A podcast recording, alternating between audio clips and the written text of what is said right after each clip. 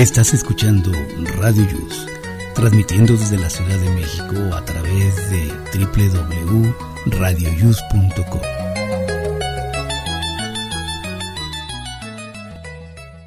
El siguiente programa contiene escenas de conocimiento explícito, con diálogos cargados de curiosidad, que pueden afectar la sensibilidad de personas no acostumbradas a hacerse preguntas sobre el mundo que las rodea. Tamales Marín presenta.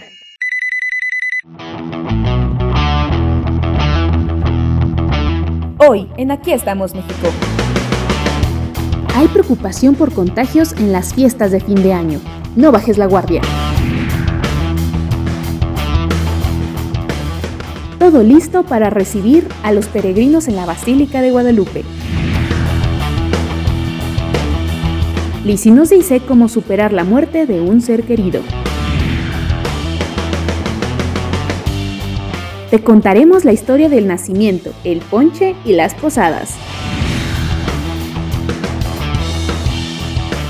¿Sabes el significado de las piñatas? No te pierdas esta valiosa información. Te diremos cómo detectar si tu relación es tóxica. ¿Qué pedirías en tus presentaciones si fueras famoso? Entérate de las más extravagantes exigencias del mundo del espectáculo. Jaime Rivas nos da el reporte vial en la Ciudad de México. Esto y más en Aquí estamos México. Comenzamos. radioius.com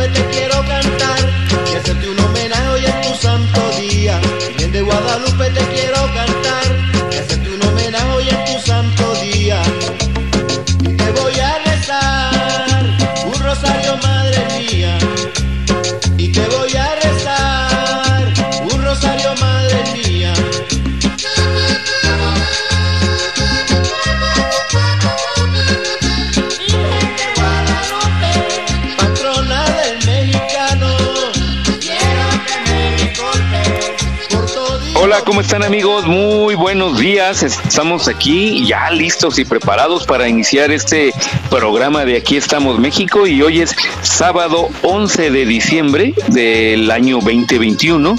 Estamos en la semana número 49.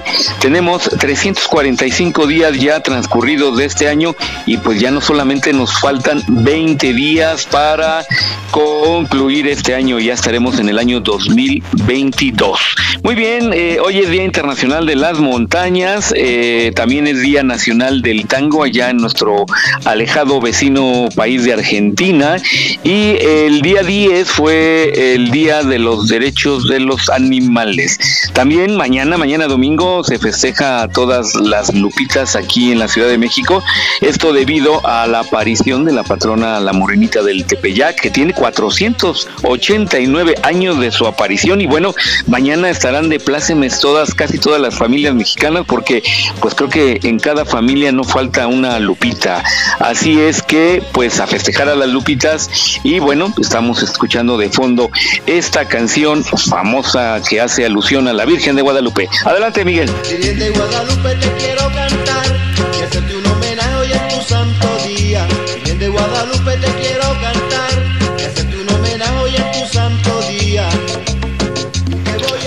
Así es, ¿qué tal? Muy buenos días. Efectivamente, fue en el año de 1531 cuando fue la aparición con el indio Juan Diego. Vienen desde muy lejos a ver a la morenita de Tepeyac, como es cariñosamente llamada. Pues con mucho cuidado, por favor, porque ahorita sí se están tomando muchas medidas de seguridad. No los están dejando estar mucho tiempo. En la semana hubo un lamentable accidente con los peregrinos. Siempre hay, desgraciadamente, estos accidentes.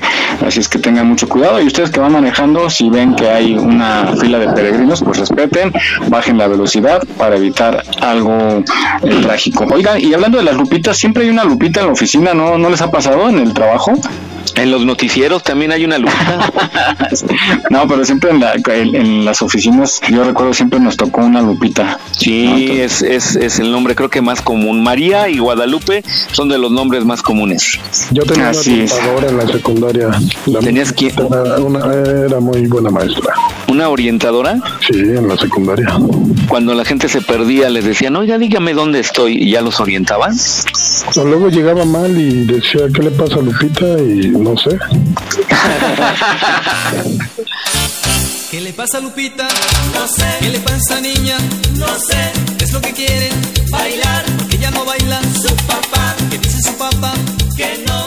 Bueno, pues vamos a saludar a nuestros compañeros. Se encuentra Moni. Hola Moni, buenos días. Hola, hola, buenos días, ¿cómo están?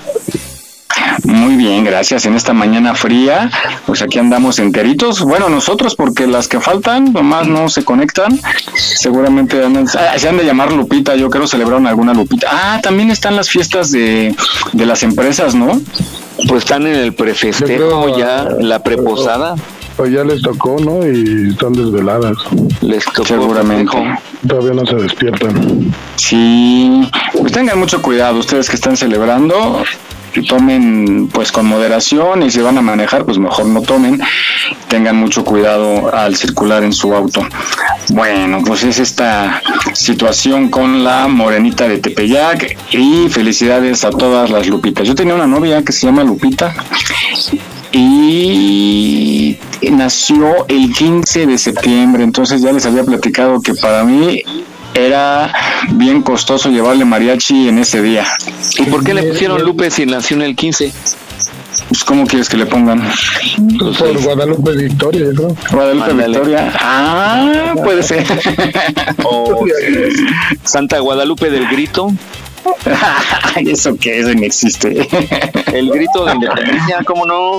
Ah, bueno, el otro día estaba leyendo un artículo, Mike, de los nombres más extraños que hay y más absurdos y de verdad que hay unos que te dejan con la boca abierta, ¿eh? Sí, seguramente. ¿Cuál es el más extraño que conocen ustedes? Pero que sí conozcan a alguien. Pues eh, yo he, he, visto en los memes que hay el hubiera o Maceosare. ¿El hubiera? Sí. Órale.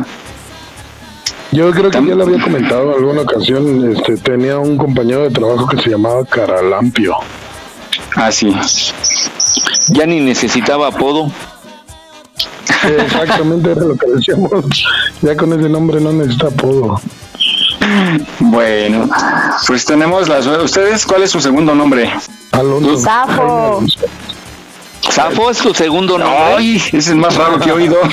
Sí, oye, Mónica Safo, oye, No, estás. Safo de decirlo. Ah, A ver, dilo, dilo. Dilo, dilo. Dilo, Eustaquia, dilo. No me gusta. Bueno, que no, te, que no te guste, pero pues bueno, no tiene nada de malo. Todos tenemos un nombre que no nos gusta. Es que, ¿sabes qué? No es un nombre feo, porque yo reconozco que no es un nombre feo, pero siento que no va conmigo, no va con mi personalidad. Está A ver, nosotros te vamos a decir, nosotros vamos Dinos, nadie nos escucha ahorita. Ay, ¿prometen no decirlo? No, No, nadie, nadie. bueno, no repetirlo, pero sí acordarnos. es Alicia y no me gusta. Oye, Alicia quiere decir de origen noble. Ahí está, tiene algo ¿Ya por ves? Sí, Alicia quiere decir de origen noble. Yo soy Jesús, bueno, yo soy José de Jesús, pero a los José de Jesús normalmente les dicen Jesús, pero no falta quien me diga, quien me diga Pepe o me diga José y no me gusta el José. ¿Y si te dicen Pepe? Sí, sí, de vez en cuando me dicen Pepe. Pero normalmente Pero, Jesús. pero así como los perros, como los perros, ya ves que si a un perro le llamas por el nombre que no es el suyo, no te pelan. Entonces, si en la calle alguien me grita José o Pepe o algo, no, no volteo. A mí me pasa igual que, bueno, la verdad es que muy pocas personas saben como que mi segundo nombre, ¿no? Pero Sabían, muy pocas. bueno, muy pocas personas sabían mi segundo nombre. Estados Unidos ya lo saben. Pero no, eso se puede editar. En, en Dubai, No. en, en Dubai ya lo saben. ¿En dónde más nos escuchan? En Irlanda, ¿no? Espérenme, sí, fíjense que estaba viendo las estadísticas y dice que nos escuchan en Suecia, que tenemos nuestro, aquí está, miren, tenemos nuestro primer radio escucha en Suecia. Ha de haber sido mi, mi abuelito que se fue de vacaciones allá. Será. Así es que ya eres famosa, mi Moni. ¿Tú, tú que eres Alonso, verdad, este Jimmy? Sí, Jaime Alonso. Ninguno de los dos nombres te disgusta, ¿o sí? No, ya no. Antes no me gustaba tanto Jaime. Pero por el trabajo, lo que pasa es que en mi anterior trabajo mi jefe se llamaba Alonso también, entonces él solito dijo, no, tú te llamas Jaime aquí. entonces ya de ahí pues ya me acostumbré a que me llamaran.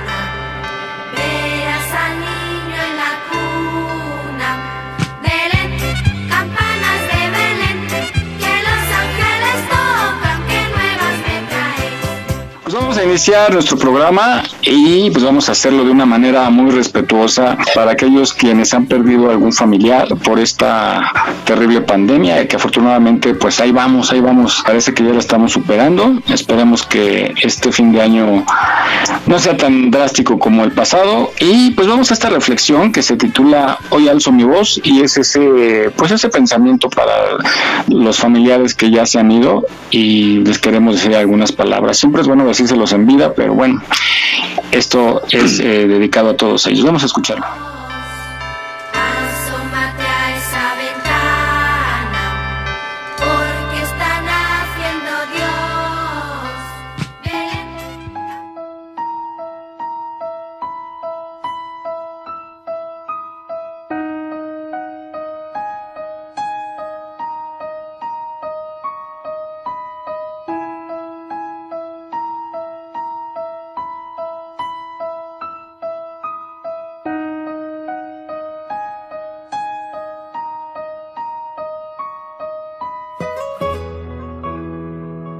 Cosas tiene la vida.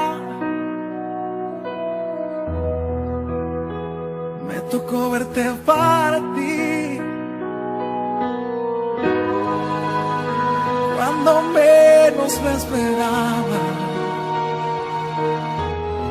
Cuando te veía sonreír.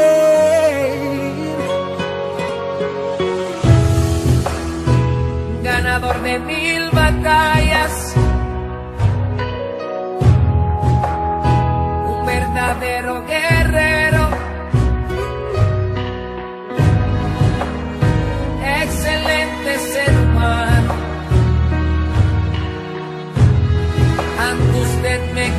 el sombrero. Y hoy alzo mi voz, aunque no tenga fuerzas.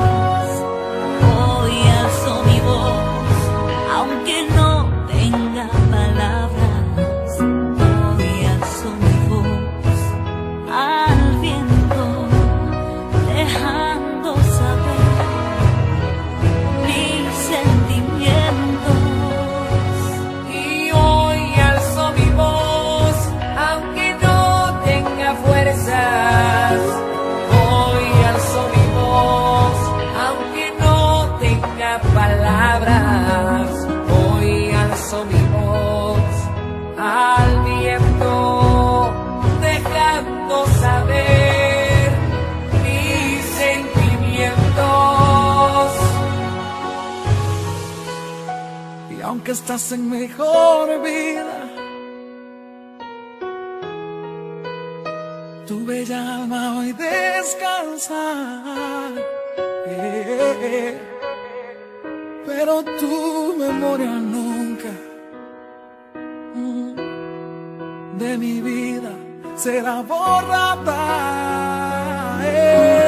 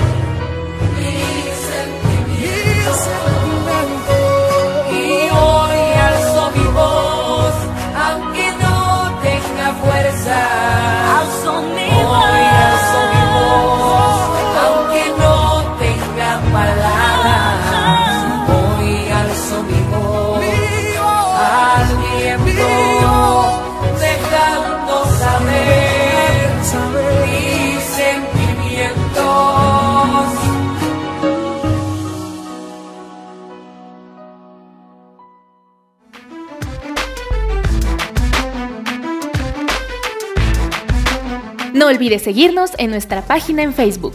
Aquí estamos, México. En caso de sismo, no utilices el elevador. Si ya no te es posible salir, comienza el repliegue. Estar preparados puede ser la diferencia. Continuamos.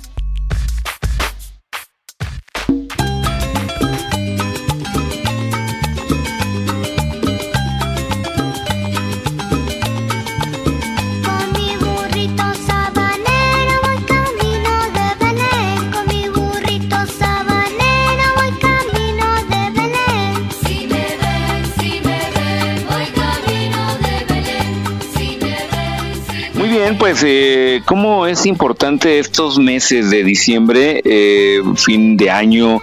Eh, creo que la mayoría de las personas entramos en reflexión, ¿no? De todo lo que hemos vivido, lo que nos ha pasado. Y bueno, eh, aunque parezca cliché comercial, pues siempre estas fechas es buen momento para para hacer las paces este y perdonar a, a, la gente, ¿verdad? Pero pues bueno, siempre ustedes tendrán la mejor opinión. Muy bien, adelante Miguel. Así es, y pues siempre recordar a nuestros familiares y amigos y seres queridos con lo mejor, ¿no? Que nos dejaron y olvidar los rencores, olvidar lo malo, pero tratar de decírselos en vida y aprovechar cada segundo de nuestra vida con ellos para recordarlos. Y pues Elisi justamente nos dice eh, cómo hay que superar esos duelos cuando, perdemos a un ser querido. Adelante contigo, Elisi.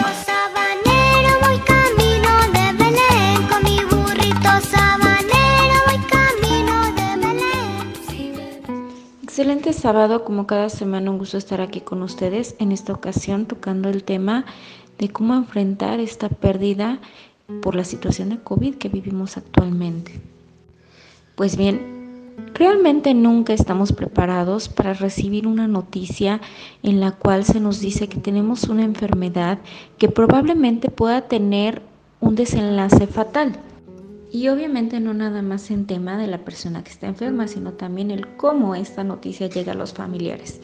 Existen varias situaciones por las cuales el duelo se complica. Uno, cuando es un duelo inesperado, que es súbito, eh, como en el caso de esta enfermedad, que regularmente las personas se agravan en muy poco tiempo también el tema de cómo se les da la noticia, cómo lo están manejando y el miedo que tengan ante la situación, porque también muchas veces eh, entran aquí las percepciones que se tienen de la situación. Entre más agobiante y entre más aterradora sea esta imagen que tenemos sobre la situación, pues más fácil va a ser que el malestar se incremente y que el miedo esté permanentemente, lo cual también va a hacer que se mantenga una negación ante la situación. Esto, aunado al tema de no poder hacer una despedida adecuada, ni siquiera poder hacer un ritual al cual estamos acostumbrados, pues va a desembocar en un duelo que va a ser difícil de pasar y además que se puede complicar bastante. ¿Qué se puede hacer? Bueno, primero saber que no toda persona que se hospitaliza necesariamente va a fallecer. Hay personas que tras hospitalización logran recuperarse y reintegrarse al círculo familiar. Otra cuestión que hay que trabajar aquí es que la persona antes de que se vaya al hospital pueda tener la oportunidad de expresar sus miedos, de expresar su sentir, de expresar algo que él sienta que deja pendiente, de prepararse de alguna manera y de preparar a la familia. La familia a su vez también es válido que le exprese sus miedos, que le exprese todo aquello que crea que quedó pendiente. También, bueno, puede ser a lo mejor el escribirle alguna carta, el dejarle alguna grabación, también, ¿por qué no? Hablar de una situación que se puede presentar en el caso de la muerte, bueno, ¿cómo le gustaría a él que se sustituyera ese ritual? La mayoría de las personas, por ejemplo, dicen es que a mí no me gustaría ser cremado y hay ocasiones en que se les crema antes de entregar a la familia los restos. Entonces, ver esta posibilidad y, hablarlo y decirle, ok, en caso de que te cremaran, ¿qué pudiéramos hacer con tus cenizas? ¿Qué te gustaría a ti que hiciéramos? ¿A dónde te gustaría que las lleváramos? Entonces es importante el poder promover una despedida, el acercamiento entre la familia y también escuchar los deseos de la persona que está en la situación más delicada. Una vez que la persona está en el hospital, buscar la manera también de comunicarse con él por una videollamada, hacerle saber que hay gente que lo ama, que está con él, a lo mejor, repito, no físicamente, pero sí en muchas otras formas. Y bueno, una vez que en su caso llegue un deceso, ver cómo se puede realizar ese ritual bueno, por mi parte sería todo. Les envío un cálido abrazo. Estamos a sus órdenes en servicios psicológicos y acompañamiento tanatológico, nuestra página de Facebook o al número 5616322153. Buen día. Aquí estamos, México. Esperamos tus comentarios a nuestro WhatsApp 56 294 1459. 56 294 1459. Continuamos.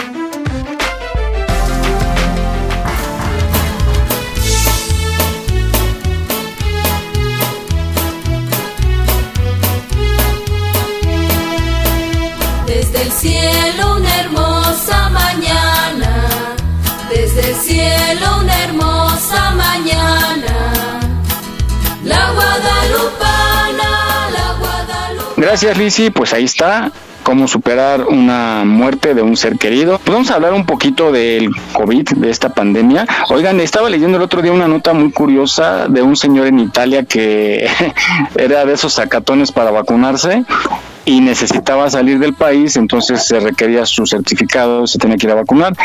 Y fue, ¿y qué creen que hizo el malvado? Falsificó su certificado. No, algo peor. No sé, ¿qué hizo? Su, su brazo. Resulta que llevó un brazo falso, igualito al real, pero a la enfermera se le hizo raro por la edad que tenía y la complexión. El brazo eh, no, no era proporcional, digamos, y resulta que traía un brazo falso. Quiso salir. falsificar el certificado, ¿no? sí. Yo creo que imagínate, lo, lo, inyectaban y así, no me duele, no me duele. Pero no, si hay que vacunarse. ¿Ustedes son sacatones para las inyecciones? No, a mí me pusieron el día jueves pasado, me pusieron la vacuna, eh, la AstraZeneca. No, la, ¿El refuerzo? La, el refuerzo, el tercer tercera dosis de refuerzo. Había, fíjense que pues fue, ya ven que fue para los adultos mayores, entonces yo fui, pero había mucho, mucho, mucho adulto mayor, pero mayor, mayor, mayor. no, y me sentí yo, pero súper bien, y rebasando a todos. Eh, iban muchos en silla de ruedas, con bastón, con muleta, con todo. Y yo rebasando así, caminando por todos lados. Me sentí muy bien, eh, la verdad. Pero pues, si estamos hablando de fraudes y tú ni siquiera merecías esa vacuna, ¿o sí? ¿Cómo no? Es, ya, es chiste. Ya, no, no. El, día, el, día, 18 ya cumplo los 60. No manches, que. Sí, neta, neta, neta. ¿Qué año naciste? En el 61. ¿En serio? Sí, en serio. Yo por eso era más grande que tú. Por, ese, por eso siempre yo les he dicho, yo soy el más grande de ustedes, así es que por favor respétenme. oh. Yo tengo 70 años y mi mayor cervelo está en sardines para llevarle al abuelo. Mi abuelo de 100 años no se queja por nada, es el pelado más nunca de toda la gallada. De todos los nietos yo soy el más anciano, pero con el abuelo la paso muy bacano. Yo soy el más sardino de toda la manada, pero conmigo el hombre no se dulce por nada. Mi abuelo mi abuelo. Mi abuelo, mi abuelo, le gusta Entonces te tenemos que decir don Jesús. No, es el Tata Jesús. No, bueno, no, este, no, no, no, digo, tampoco exageren, digo, porque me hacen sentir mal. O sea, eh, cuando ya a uno le dicen don, uy, híjole, así como que se siente feo, ¿no? Entonces, sí. este, no, no, no, entonces díganme Jesús nada más y ya, este, no, no, eh, pueden, pueden omitir el don. Muy bien, don Jesús. Oh. Está bien, está bien, don Miguel. Don Miguel, somos los de la tiendita. Ándale. Sí. Bueno, pues vamos a escuchar la historia, tocando el tema de la Virgen de Guadalupe. Vamos a escuchar a través de la historia en esta cápsula el papel que ha desempeñado la creencia a la Virgen de Guadalupe. Ay, por cierto, les quiero decir a todas las lupitas que lo que significa su nombre de Guadalupe quiere decir río de lobos. Guada es río y Lopus o Lupus es eh, lobo. Así es que ahora ya saben que su nombre significa río de lobos. Así es que vamos a escuchar esta cápsula. Corre cápsula.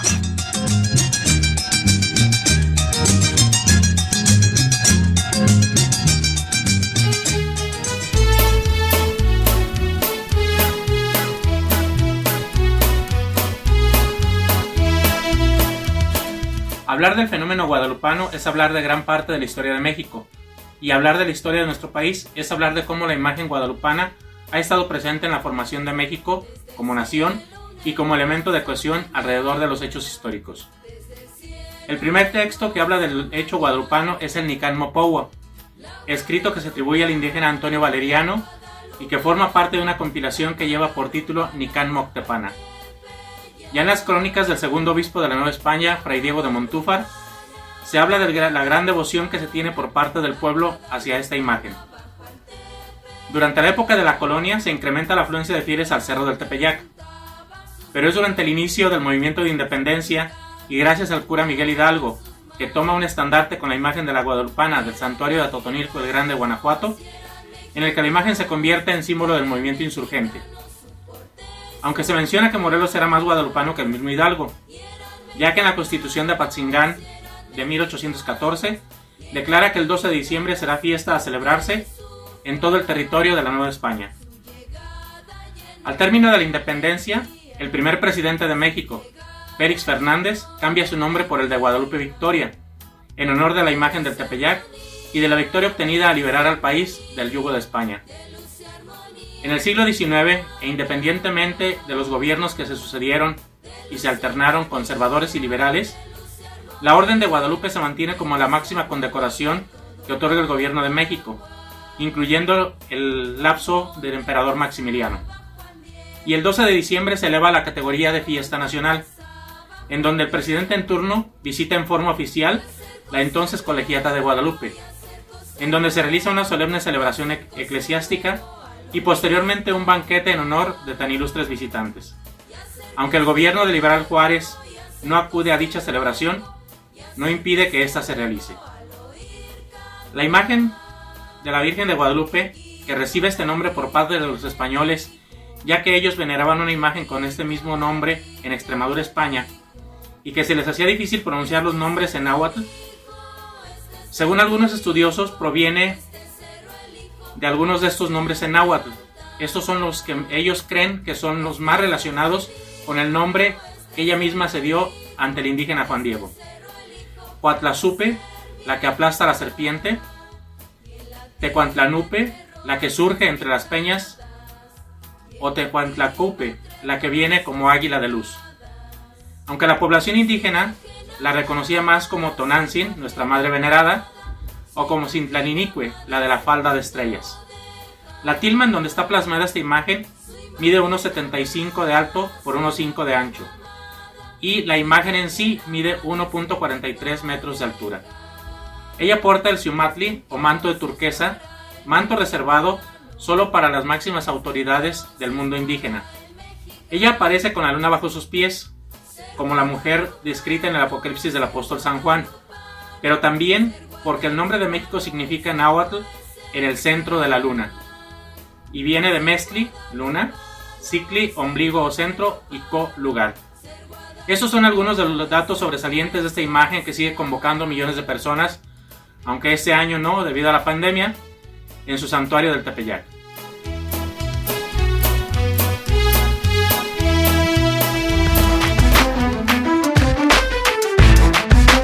Aquí estamos, México. Esperamos tus comentarios a nuestro WhatsApp 56 294 1459. 56 294 1459.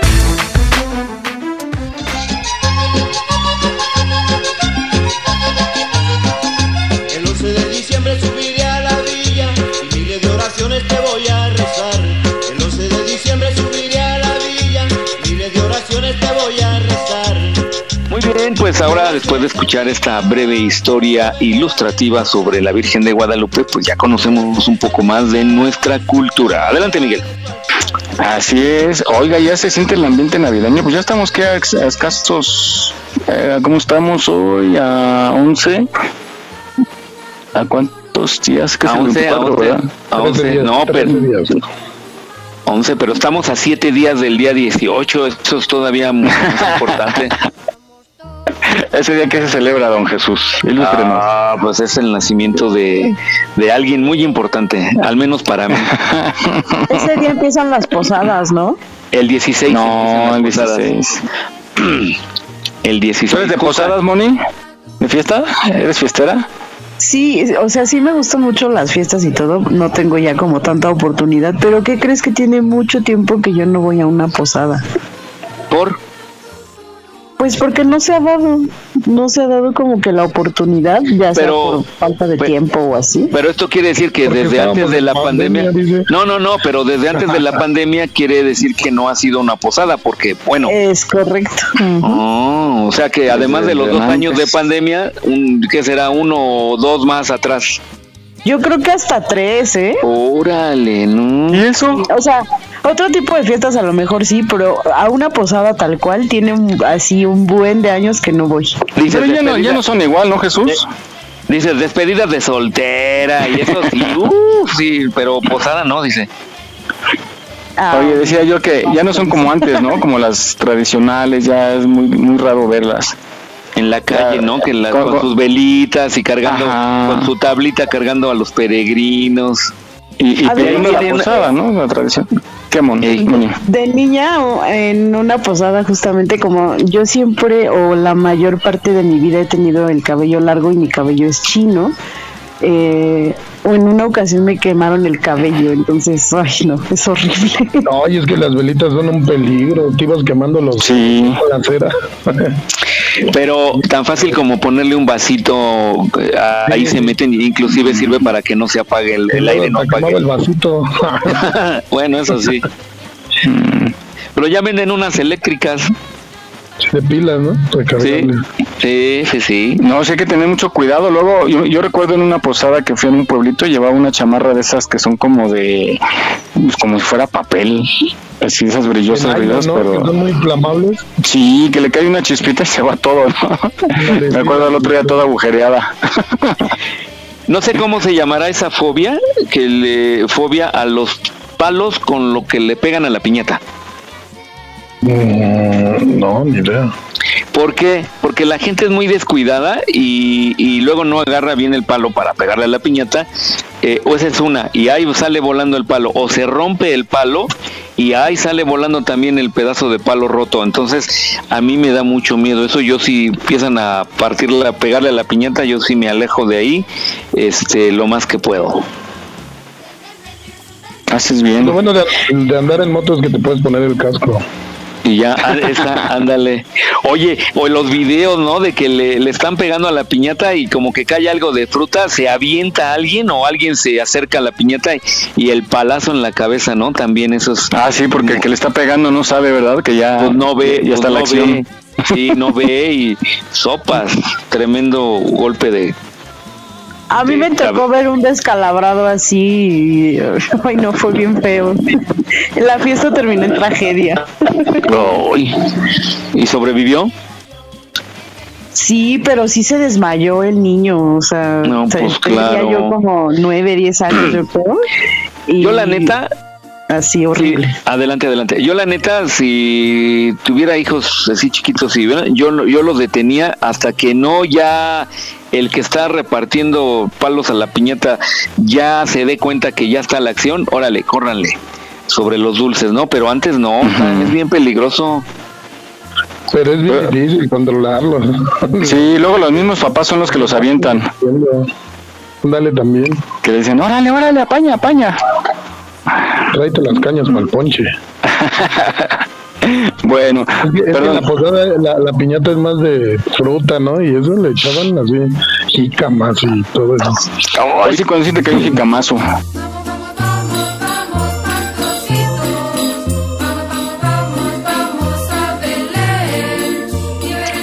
Oigan, ¿y ustedes ya pusieron su arbolito, su nacimiento, todos sus adornos en casa? No, yo no. Hasta el 23. Ah, oye, pero que se yo, en febrero, ¿no? Pero no, pero está hablando del 2023. Ah, del año 2023, porque ya está. ¿Tú, Moni? No, yo tampoco, yo tampoco lo he puesto y bueno, la razón es por la que tengo un perro que es un poco travieso y ¿Cómo? me hace un desastre. ¿Cómo se llama? me imagino. Se llama Alif, es un pitbull hermoso, divino. pero es Alif, Alif. Alif. Ajá, Alif.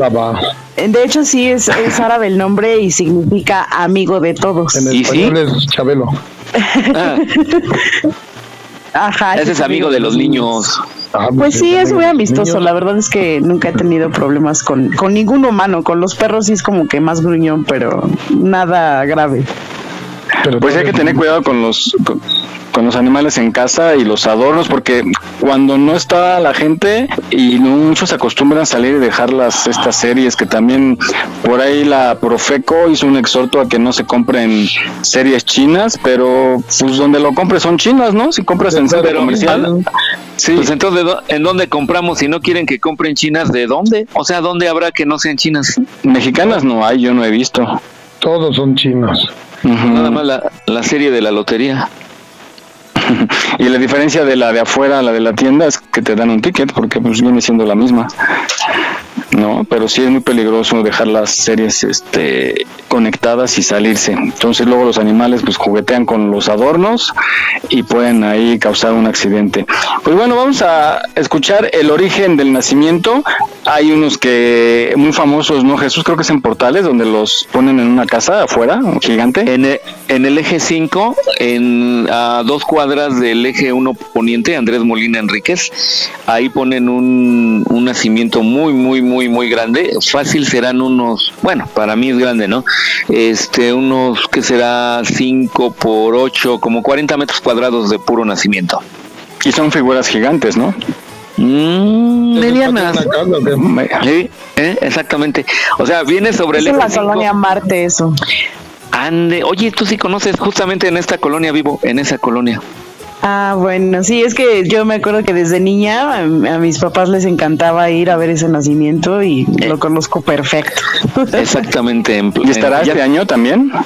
Mm, el año pasado sí estuvo. Creo, sí creo que murieron dos pastores de COVID, pero no va a estar igual. Y además ya construyeron un Oxxo en el nacimiento también. también se descuidaron y ya pusieron ¿Y incluye su Oxxo? ya, ya, pusieron un Oxxo. Sí. Creo, ¿eh? bueno, vamos a escuchar el origen del nacimiento.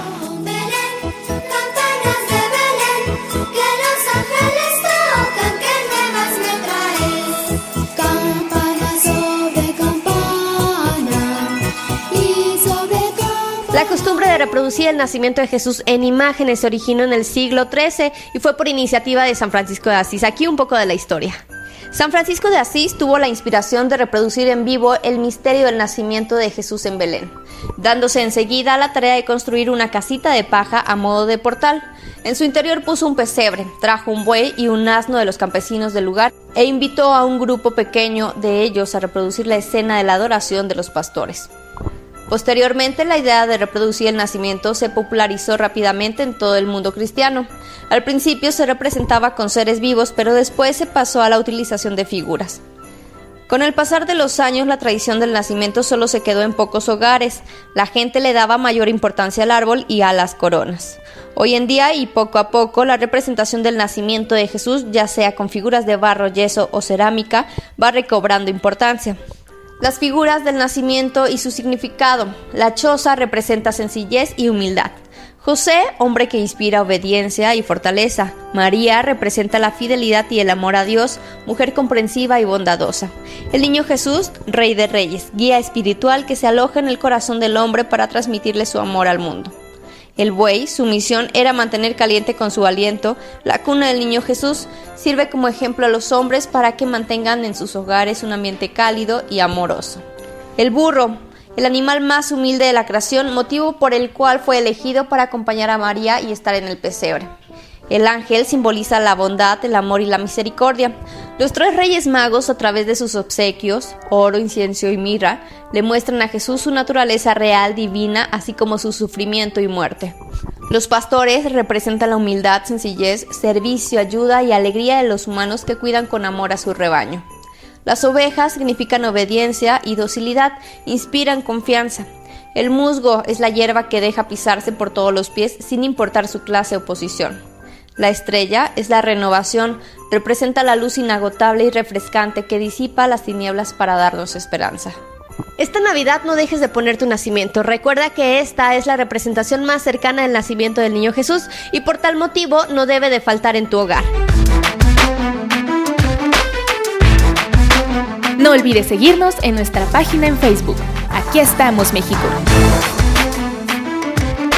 En caso de sismo, no utilices el elevador. Si ya no te es posible salir, comienza el repliegue. Estar preparados puede ser la diferencia. Continuamos.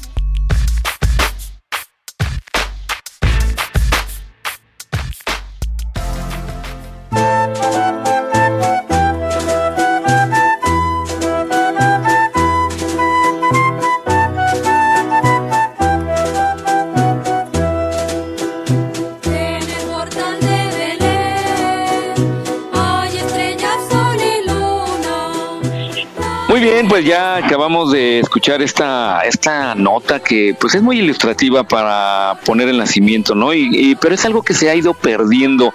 Normalmente quienes ponen el nacimiento pues son las tías, las abuelitas, pero ya los, matrimonios nuevos es raro, ya lo compran así hasta en una postal y ya ponen el nacimiento como si fuera un póster. Pero bueno, adelante Miguel. Bueno, hay que transmitirle esta tradición a los pequeños para que la sigan. Yo sí he visto, a diferencia del año pasado, mucho movimiento, eh, mucha compra de piñatas, de el que, el que ponen el nacimiento, ¿cómo se llama? ¿No?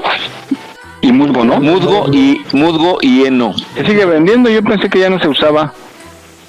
Sí, y, me da gusto porque, bueno, ya veo mucho, muchas casas adornadas, entonces pues creo que vamos a tener una bonita Navidad. Bueno, tú tienes más información acerca del ponche Jesús. El ponche. Bueno, ahorita que después de que escuchemos esta cápsula del ponche, les voy a platicar em, cómo yo hago el ponche, pero por precisamente la flojera de estar haciendo el ponche como se debe de hacer. Eh, pues yo ahorita que regresemos de la cápsula les paso mi receta. Entonces, adelante, vamos a escuchar esta cápsula.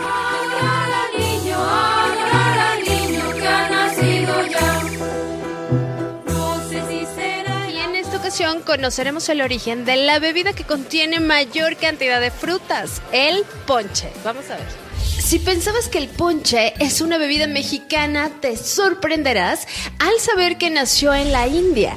Ahí lo preparaban con aguardiente de vino de palma, azúcar, limón, té y agua simple.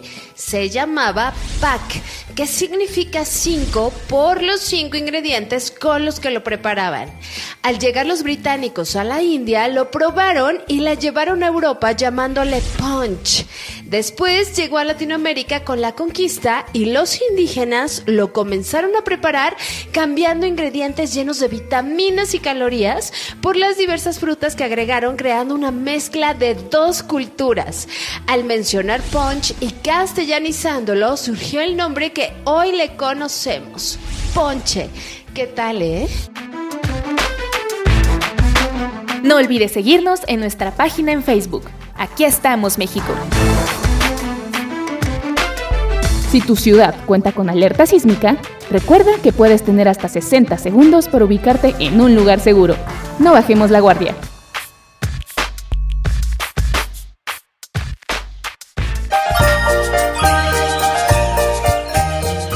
Todos los que hacemos posible Aquí estamos México, te deseamos una feliz Navidad y un próspero año nuevo.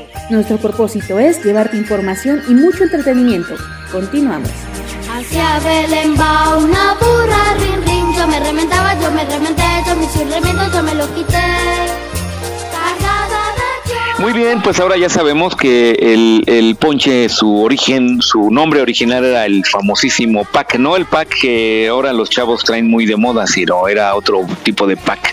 Bueno, les comento, yo como, como hacía el ponche y a mí me daba mucha flojera, yo un día tenía ganas de ponche y fui a la tiendita y compré los jugos de Boeing precisamente. Entonces compré manzana, piña, durazno, eh, el de frutos rojos, todo, y los mezclé en, en, una olla, la calenté, compré una lata de fruta en almíbar, se la vacié y queda bueno, ¿eh? O sea, sí cumplió el cometido de quitar el frío y, y ser una bebida sabrosa. Muy bien. Es el ponche moderno, ¿no? Está pues bueno. Otra cosa también que en, en, en la tienda de Walmart venden el, la bolsa de las frutas del ponche deshidratadas secas. Entonces nada más dice caliente el agua, vacíe esta bolsa y hierba y ya está su ponche. Entonces vi que vendían ese tipo de ponche también. Muy bien, muy práctico. Mucha gente sí lo utiliza y creo que sí sabe rico. Pero bueno, lo, lo, lo, padre es que lo haga así la mamá o la abuelita, ¿no? Que esté ahí con la fruta y, y esté cociéndose y pues más, más natural, mejor. Pero hay ponches bien sí. elaborados que llevan hoja de higo, acitrón, tejocote, oh. caña, piña, este, uh, guayaba, guayaba. Man, manzana, jamaica, granadina. Órale. Ponen un buen de, de ingredientes, ¿eh? No inventes el otro día el azúcar a 300. pues sí. Bueno, es bueno para fortalecer, porque te da vitaminas y todo eso. Para fortalecer la diabetes, claro, sí, es bueno para fortalecer la diabetes. En esta época que empiezan los fríos y todo eso, por eso se hace el ponche. No, pero además viene el, el piquete con brandy o con ron y no, ahí sí ya entra uno en calor. Ándale también. Ah, es cierto. A mí me gusta con ginebra el ponche con ginebra Ah, tú eres, de, tú eres de mi club, entonces yo yo soy fanático del ron y la ginebra. En primer lugar, si no hay ron, ginebra. Y si no hay ginebra, pues ron, órale. y si no hay pulque. No, el pulque, el pulque no me gusta. No me gusta. Me debería gustar, pero no me gusta, ¿eh? O sea. ¿Cuál es la diferencia del pulque y un curado? Ah, que el curado... A ver, Jaime, adelante, adelante. No, pues el pulque es natural, así el sabor natural de la bebida y el curado pues ya tiene ahí algún saborcito con alguna fruta, algún otro elemento. O sea, ya es más como más elaborado, por así decirlo, procesado. No, no, como una malteada, un licuado de pulque. Haz de cuenta como la, la leche de lala, la de vaca, sí, la pura leche. Y si le pones un mamey, guayaba, plátano, chocomil o algo, ese ya sería curado. Ah, hay de. Mm, curado de leche, ¿no? Ándale. hay de varios sabores: de mazapán, de apio, de piña, de avena, de fresa, de, de jitomate, sí. de nuez. Órale. Sí, muy variado y muy rico. De cereza, de piña, de piñón, de cacahuate, de bla, bla, bla. ¿Cómo lo El de bla bla bla no lo he probado yo. Pero el de sí, el de... Oye, ¿habrá, habrá ese de bla bla bla? ¿Dónde lo encontraste? Ah, ese es invento mío. Ah, Ahí lo que nos pase la receta.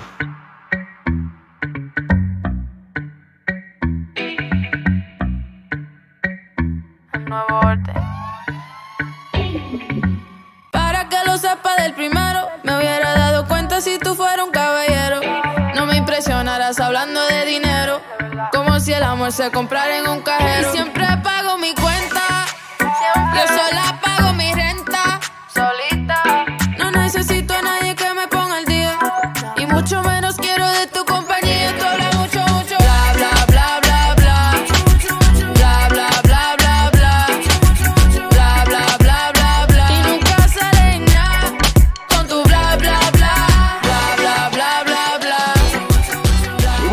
el tema de las piñatas, también he visto cómo están vendiéndose como pan caliente.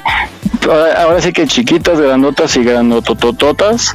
La gente sale del mercado con su piñata muy feliz. Los niños chiquitos siempre piden su piñatita. Y bueno, qué bueno también que pueden en hacer la piñata en este diciembre. Con mucho cuidado con el jalo. Y tú tienes más información, Jesús. Eh, busqué esta información alusiva al origen de las piñatas, ¿no? Y ahorita también comentando, digo, terminando esta cápsula, les voy a hacer un pequeño comentario sobre la piñata. Muy bien, vamos a escuchar esta cápsula.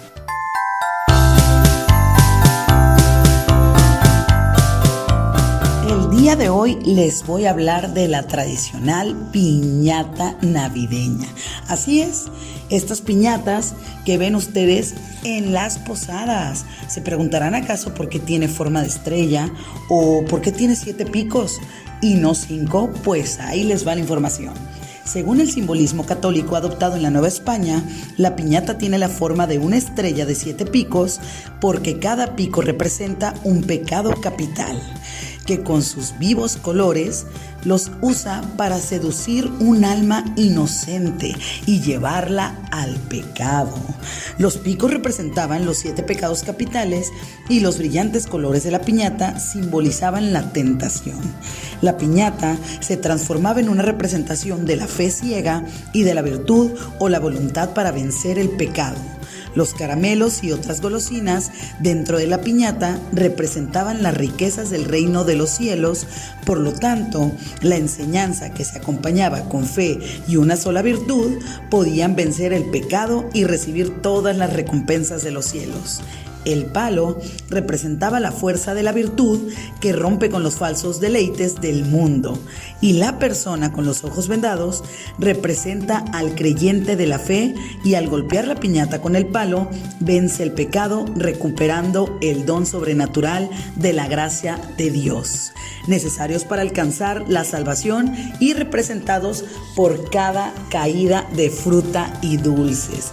¿Qué tal chicos? Y parte de esto, la gente dirá, bueno, son siete picos. ¿Cuáles son los pecados capitales? Pues en este momento se los voy a decir. La lujuria, la gula, la avaricia, la pereza, la ira, la envidia, la soberbia. Así que chicos, cuando vayan a una fiesta, alguna posada y vean una piñata de este tipo, denle con todo para que ningún pecado les dé tentación.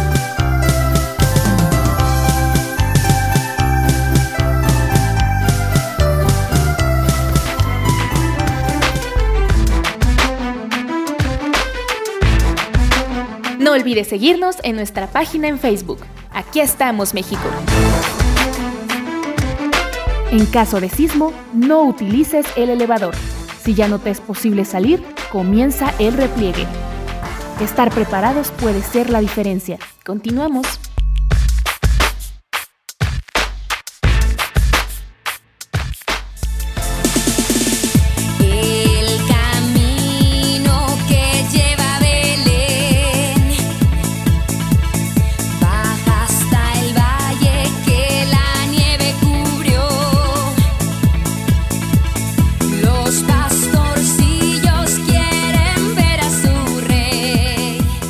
Pues ahora ya sabemos que la piñata originalmente este, era con forma de estrella de siete picos.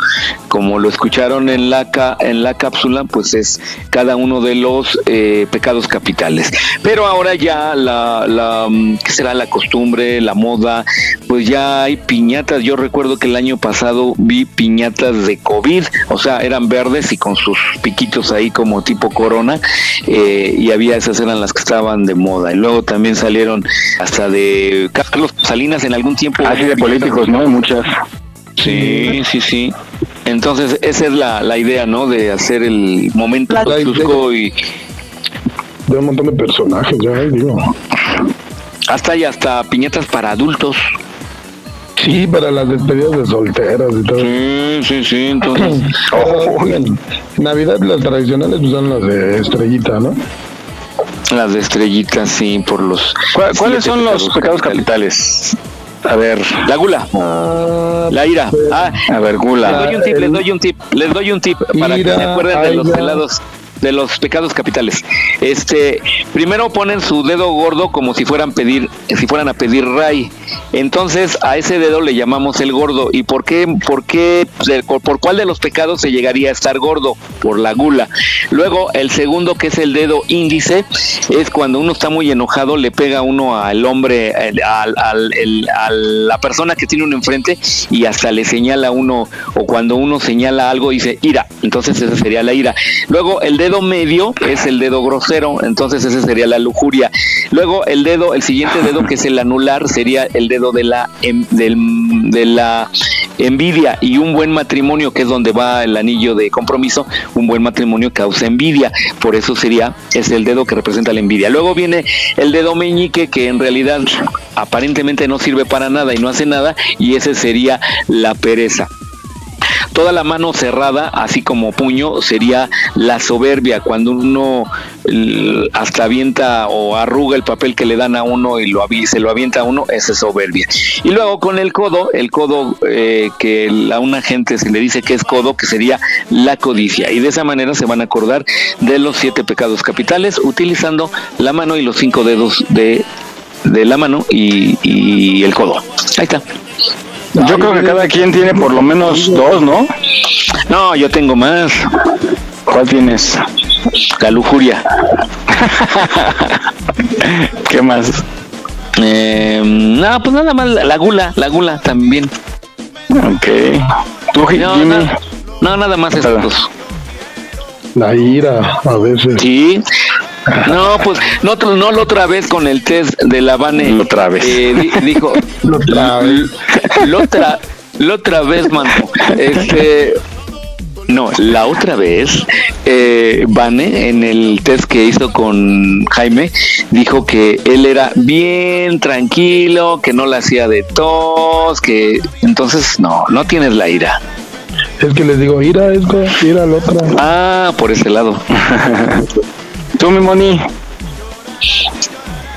Yo, yo prefiero no responder. No, responde si no respondemos por ti. Bueno, inventa, invéntate los más tranquilitos, la gula, digo, pues, pues, está tranquilo. No, pues yo creo que sí, la gula, porque sí hay veces que, que sí, o sea, ya comí algo y estoy como que, ay, se me antoja un postrecito o algo así, ¿no? Este, y no es siempre, pero sí de repente como que me pega el de la pereza, ya cuando estrés encima, y es así como de, oye, hoy sí no quiero hacer nada, ¿no? Entonces, pero es así como que muy de vez en cuando, pero sí lo tengo, ¿no? Fíjate, Moni, que ahí en la Condesa, a lo mejor eh, Jaime, digo Miguel, debe de saber, antes de la pandemia había un restaurante, una cafetería que se llamaba La Gula, precisamente, y era un buffet de postres. Y este, yo nunca fui, me platicaron de él y luego ya vino lo de la pandemia, pero decían que estaba súper fabuloso para los amantes de postres y los dulces y pastelillos y todo eso, que era súper, súper súper, este, eh, bien atendido y bien surtido. No, no lo ubico. interesante, ¿eh? Voy a investigar. sí, no, no, no. Yo siempre he soñado con tener un negocio que, por ejemplo, fuera como, haz de cuenta, lo más grasiento y pura fritanga que se llame el triglicérido pero que también tengamos una parte que sean puras ensaladas, como para que ella se cuenta con información, ¿no? De lo que hace el aceite y la grasa en tu cuerpo, pero para que poco a poco vayas dejando eso y después vayas pidiendo ya ensaladas, o sea, a lo mejor los primeros, las primeras visitas comas así tu pozole, tus tostadas, tus quesadillas, pero poco a poco vayas siendo más consciente y vayas este cambiando por ensalada. Estaría interesante, ¿no? Pues sí, pero no sé si conozcan los tacos de los famosos tacos de cochinada que están ahí sobre Doctor Vertis y entre Eje 5, adelante de Eje 5. ¿No les suena esos tacos los de eh, cochinada? he escuchado, pero nunca he ido. Yo también he escuchado, pero no los conozco. Sí, eh, pues justamente toda la el cochambre, Y, lo que está en donde están, dime, échale cochinada y le echan ahí un pedacito de eso. Por eso. ¿Cómo crees? Sí, sí, en oh. serio. O sea, como, como si fuera las, las los, este, restos, los restos, pero calcinados, ¿no? ¿Cómo se llama? Como sí, las, las costras y todo eso. Sí, Ajá. todo Órale. eso. Pero sí está buena tu idea, Miguel, es como vender cigarros y quimioterapias. Exacto, pero sí como para hacer un cambio, ¿no? De, de... Y al lado vendes tanques de oxígeno. Exacto. No, pero sí estaría bien, o sea, yo lo pensaba así como en el mantelito en el que le pones el plato, en lo que espera, y que, que, sea, por ejemplo, la información de sabes lo que ocasiona la grasa en tu cuerpo, y ya pues vas diciendo, ah, caray, no, ah, caray, pero qué rico sabe. y entonces ya para la otra, pues bueno, de cortesía ahí está tu ensalada, y ya vas probando y como hacerlo adicto a la ensalada, a lo natural. No, yo sí, fíjate que yo sí me detengo, de hecho, de comer tacos por precisamente la ensalada. Y sí, a veces em, evito salir y ya no, ya es noche, ya me da flojera y ya no salgo.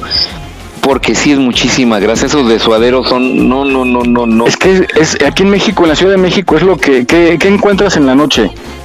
Así que tienes hambre y quieres salir. Pozole, tortas. Pura fritanga, ¿no? Quesadillas, sí. Churros. Ajá sí debería existir otra opción como un poquito más sana. Ya de menos las tortillas sin sin freír. Oye, como el, meme, ¿no se acuerdan un meme que decían, a ver, la comida del mexicano, ¿qué es una quesadilla? Pues es una tortilla doblada a la mitad con carne adentro. ¿Y qué es un sope? Ah, pues es una tortilla con frijolitos y con carne guisado arriba. ¿Y qué es un taco? Ah, pues es una tortilla hecha enrolladita. O sea, todo... Todo es tortilla con chile. Todo es tortilla con un relleno y chile. Ah, fuerte. Los, Cierto. los guaraches y todo. Las tostadas. Ah, pues es una tortilla tostada y con con carne y salsa arriba. Así es. Sí, pues encuentras cosas tan sanas en la noche porque se supone que no deberías de tanto, ¿no? oye, Jaime, bueno, conocen más si vienes de la fiesta, ¿no? ¿Conocen la calle de Recreo? La calle de Recreo acá por Iztacalco. Sí. Ahí venden unas tortas, unas quesadillas. Esa calle en la noche es un mercado, un tianguis de comida. Sí, el pozole de ahí está bien bueno, la verdad. Ah, pues fíjate, ya, ya lo conoces. No puede ser. No quiero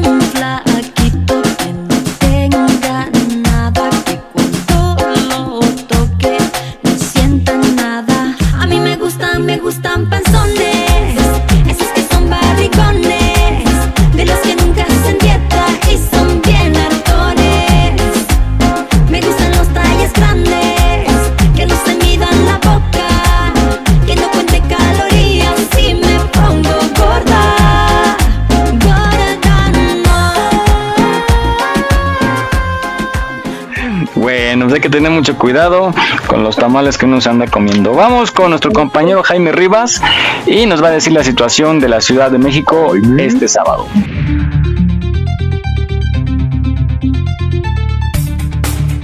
Claro que sí, Miguel, muy buenos días. Pues ya estamos aquí listos con el reporte. El día de hoy tuvimos 9 grados en la temperatura mínima, se esperan 23 grados centígrados como temperatura máxima. Vamos a tener un clima despejado para el día de hoy, muy bueno para que aprovechen para lavar el hoy no circula. Sabatino eh, está trabajando de manera habitual, segundo sábado de este mes, entonces corresponde descansar a los vehículos con holograma 2 y vehículos con holograma 1 que tengan terminación de placas par. Asimismo, pues comentarles que eviten la zona eh, donde nos encontramos marchas habitualmente, la zona de reforma, la zona del centro, pues para evitar todos estos cortes a la circulación. Asimismo, el día de hoy en especial, el día de hoy mañana, pues evitar la zona de la Basílica de Guadalupe, ya que como sabemos, pues el día de mañana se festeja la aparición de la Virgen de Guadalupe ahí en el Cerro del Tepeyac. Entonces, pues se ha desplegado un operativo como es habitual cada año por parte de la Secretaría de Seguridad Ciudadana con más de 3.000 efectivos, más de 200 vehículos eh, oficiales, ambulancias del ERUM, paramédicos que están ahí pendientes para, para atender la llegada de los más de 4.2 millones de peregrinos que se esperan para este fin de semana. El reporte de ayer por la tarde era de ya más de 50 mil peregrinos que estaban visitando este recinto religioso. Entonces, pues evitar la zona, quedarse en casita, porque va a haber mucha, mucho movimiento por esta parte. Asimismo, si llegan a circular por carreteras, por autopistas, tengan precaución al manejar, ya que pues siguen moviéndose estos contingentes. Asimismo, las autoridades recomiendan no llevar a niños, adolescentes, a menores que no estén vacunados a este, a este lugar y se informa que los peregrinos no podrán pernoctar en esta ocasión, pues debido a la pandemia no se permitirá pernoctar ahí en, el atrio de la basílica. Eh, la casa del peregrino igual no está dando servicio para, lo, para que permanezcan ahí los peregrinos y que se queden a dormir. Se les va a permitir acceder únicamente 15 minutos al recinto y están solicitando que tengan su esquema de vacunación completo para que lo tomen en cuenta si es que llegan a visitar este lugar el día de hoy. Seguimos pendientes, Miguel, es lo que tenemos hasta el momento.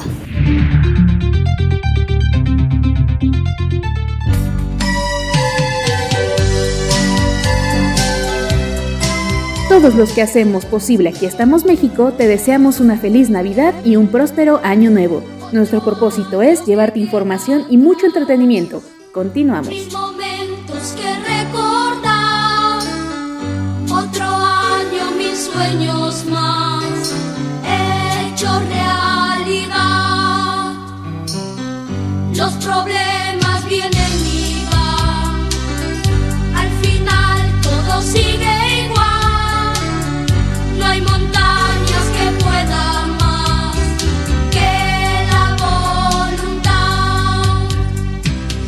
vamos a pasar a otras cuestiones igual de tóxicas, igual de malas, y se llaman las relaciones tóxicas, ¿no? Cuando hemos tenido una pareja que, híjole, yo creo que es la, la peor elección que podemos haber tenido en la vida y a veces no nos damos cuenta, ¿no? O sea, es tan tóxica esa relación y nos aferramos y no nos damos cuenta.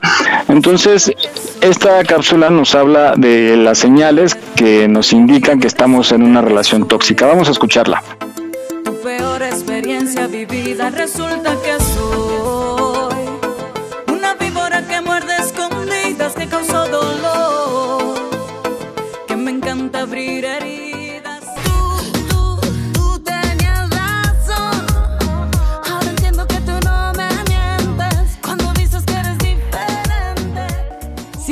pareja te aísla o se muestra celoso y desconfiado incluso con tu propia familia, cuidado, pues esta es una clara señal de que estás conviviendo con una persona controladora y posesiva. Generalmente este tipo de personas usa frases como, no me agrada tu amigo, me siento incómodo con tu familia, tu madre se mete en lo que no le importa y te importan más ellos que yo. No permitas que el amor te ciegue y abre los ojos. Es importante que ambos entiendan que aunque tienen una relación, los dos siguen teniendo una vida personal y no tienen derecho a elegir las amistades del otro. Una persona que intenta alejarte de tus seres queridos no te ama. Te culpa por sus problemas. Sea cual sea el motivo de la tensión, siempre terminas con la sensación de que tú eres la persona responsable de todas las cosas que salen mal en la relación e incluso de los problemas personales de tu pareja.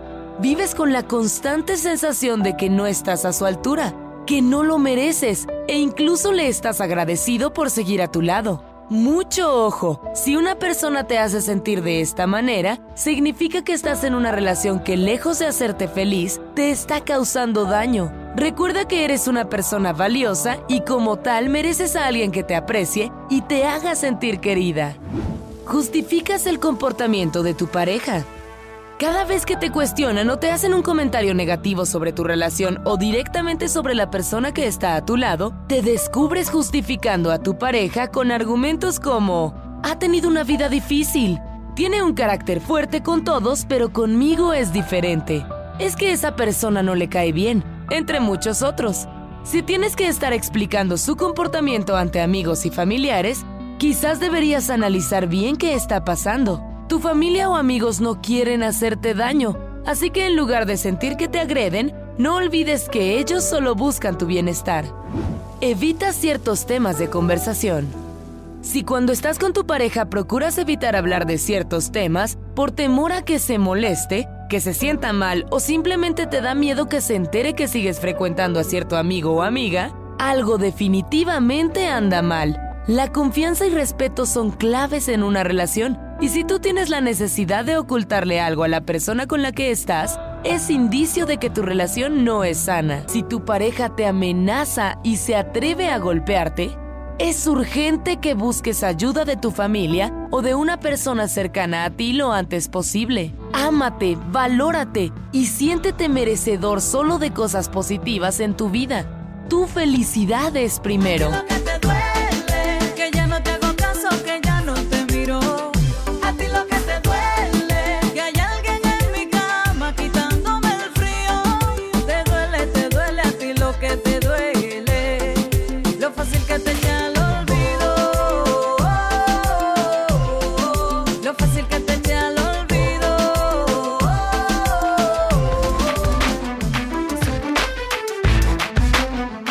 Estamos, México. Esperamos tus comentarios a nuestro WhatsApp 56 294 1459. 56 294 1459. Continuamos.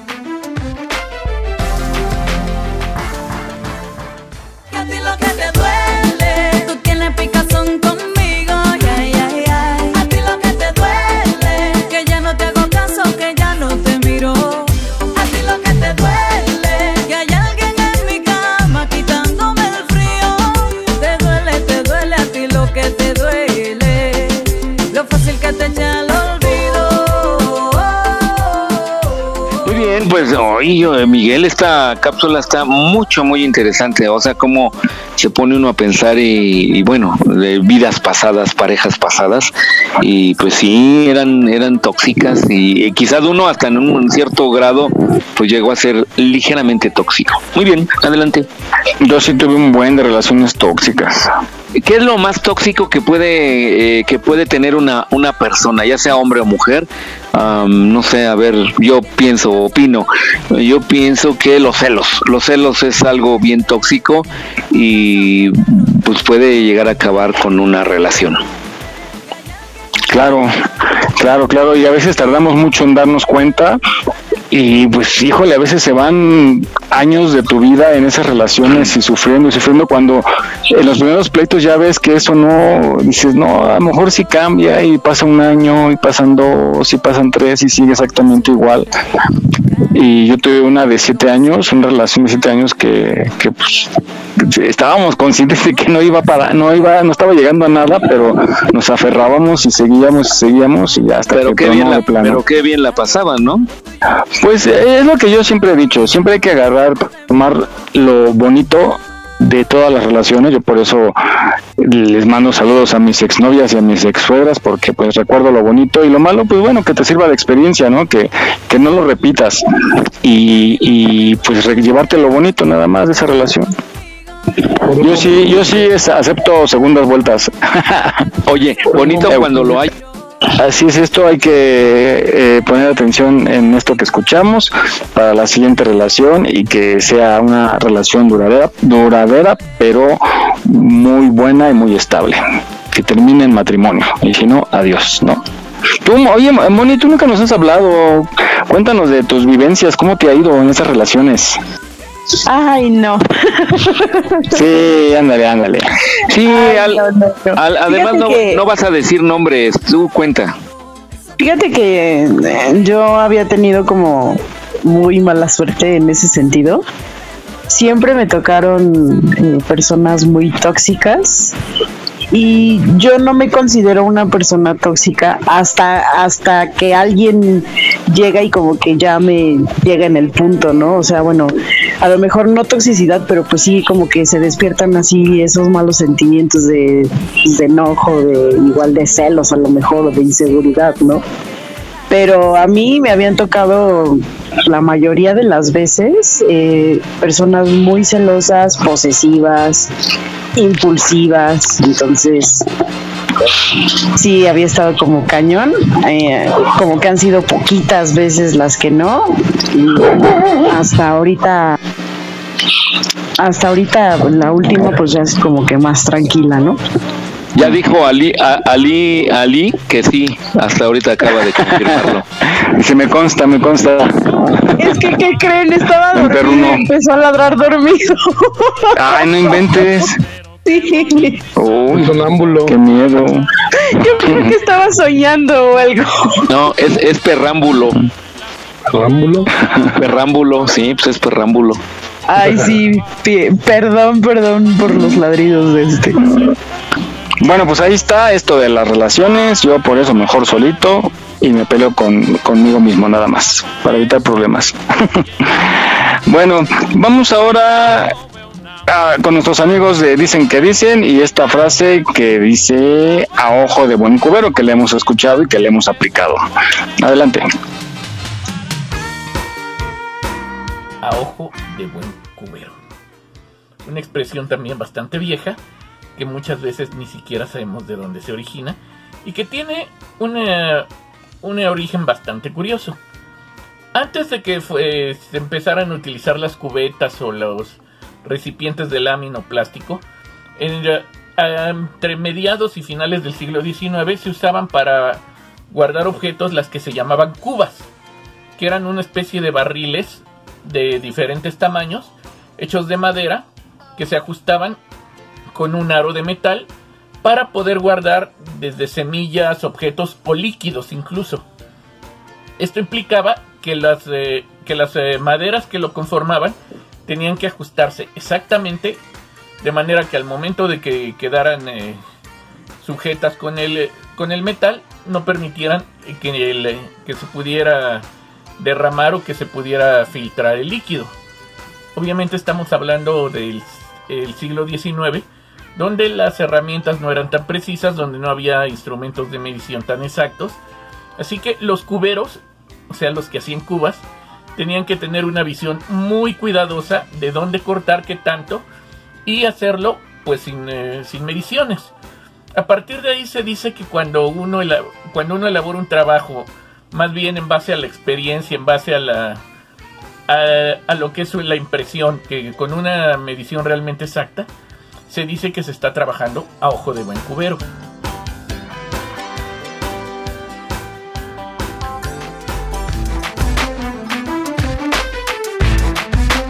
Aquí estamos, México.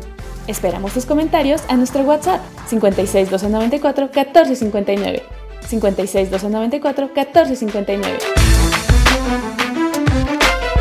Ocho meses acompañándote. En Aquí estamos México nos complace trabajar para ti. Gracias por tu preferencia. Continuamos.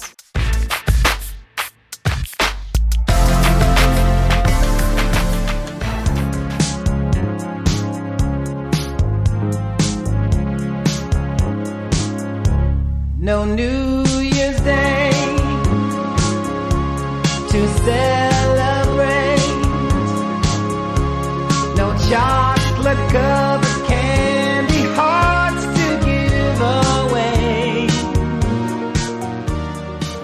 Muy bien, pues a ojo de buen cubero creo que este las personas tóxicas pues no son lo mejor que puede haber. No, sí que no aplicó el, mi dicho. Bueno, no, no, no le hace. Estamos de regreso. Adelante, Miguel. Así es, bueno, esta frase, gracias a nuestros amigos de Dicen que Dicen, y esta conocidísima frase de a ojo de buen cubero. Gracias. Bueno, vamos a este otro tema. ¿Ustedes qué exigirían si fueran famosos, si fueran artistas? ¿Qué exigirían en sus giras? Um, yo, a ver, yo, yo, yo, que haya, que haya comida y alcohol. ¿Pero qué comida? Ah, pues, me gustan las pizzas de un determinado lugar, eso sí. ¿Y nada más? Puedes pedir lo que sea, Jesús, y pides eso. Ah, sí, eres lo famoso, pues eres famoso, eres muñecas infladas con helio, no sé. Ah, no, no, pues. No se caliente. Mi viaje en avión particular, no avión de línea, avión particular, eh, mi limusina que vaya por mí al aeropuerto, que me lleve ahí a me van a hospedar, este comida a la que yo quiera, este pizza y, pues eh, ron y ginebra, cerveza y eh, de carnes y ya nada más, eso sería. de carne. ¿Tú, Jimmy? Eh, pues mira, yo pediría un plato de una ensalada muy especial ahí en mi camerino. no, no, no sé, la verdad. No sé, como chocolate o eh, igual, no sé, muchos bebidas diferentes, no sé, este, no sé qué más va a pedir. Qué poco. Oye, pues, oye, te vamos a te, te, vamos a contratar en una gira, sales muy muy económico. Sí. De esos chocolates baratos. Tú, Moni. Yo pediría una mega hiper rodada por toda la ciudad con muchas motos. Eso es lo que yo pediría. O sea que llegando al aeropuerto, que salga de ahí la rodada, ¿no? Hasta tu Sí, que hotel. me estuvieron esperando así miles de motos y ya que me llevan, o sea, que me llevan a dar una vuelta así como a una, una, una Bien, bien. roja. Ese, ese salió exigente. ¿Ustedes se acuerdan cuando estaba Radio Red y andaban las chicas del reporte de tráfico y andaban en sus motos rosas con sus trajes de piel rosa? Ah, sí, sí, sí. Qué bonito Yo sí. era ver, qué bonito era verlas a estas muchachas ahí en su trabajo y sus motos color de rosa de Radio Red. Sí, la verdad sí, era, era muy atractivo, muy novedoso y pues sí cumplía con el fin. Yo creo que un día, no sé si iban juntas a todo, a un lado o en algo, pero vi como a cuatro de ellas juntitas en, en su moto cada quien, cada una de ellas, y sí, pues detenían el tráfico y sí, era bonito ver ese espectáculo. Era la Rosa Gloria Chagoyán de Radio Red. Ándale, sí, sí, sí. Está bien. Pues yo pediría una masajista permanente. A la innombrable. si se puede, sí. y juguito de naranja o agua de Jamaica todo el tiempo. que tenga disponible. Mm, También te vamos a contratar. Sí, yo es algo barato. Pero sí, mi masajista es tendría que ser de cabecera. Becky G de masajista. Becky G, no está pequeñita. la Becky. Bueno, pues vamos a escuchar esta nota que nos habla de las exigencias de los famosos, algunas sí bien piradas y otras muy sencillas. Vamos a escucharla.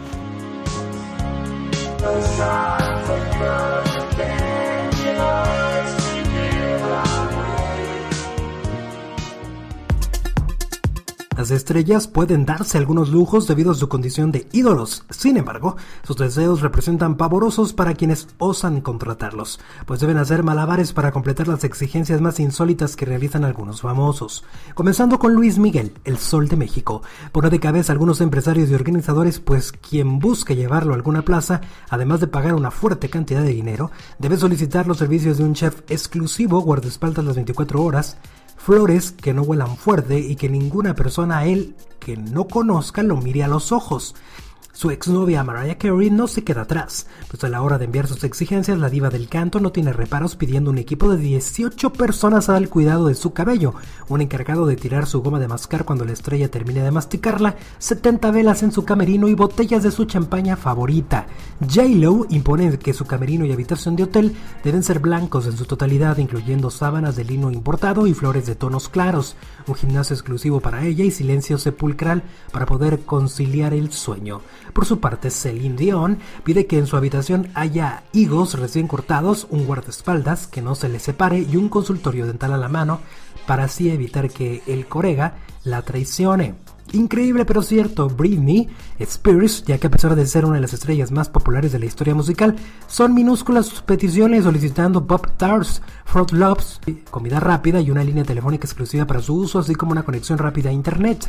Muchos deben aprender algunas principiantes del medio del espectáculo mexicano, quienes a pesar de estar acostumbradas a beber electropura, no se presentan en algún palenque o teatro del pueblo, sino les proveen alguna agua traída de muy lejos.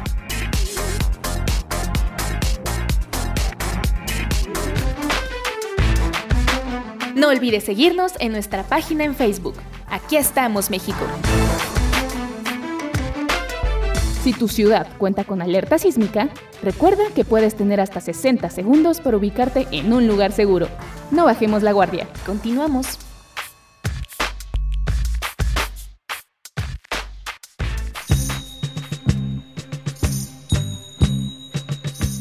Todos los que hacemos posible Aquí estamos México, te deseamos una feliz Navidad y un próspero año nuevo. Nuestro propósito es llevarte información y mucho entretenimiento.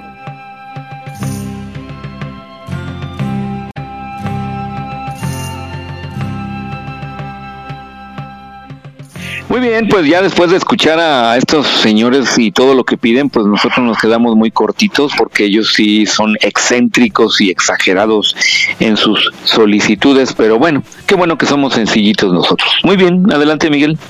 Deberíamos de hacer un grupo musical, ¿no? ¿Cómo nos llamaríamos? Los, miserables.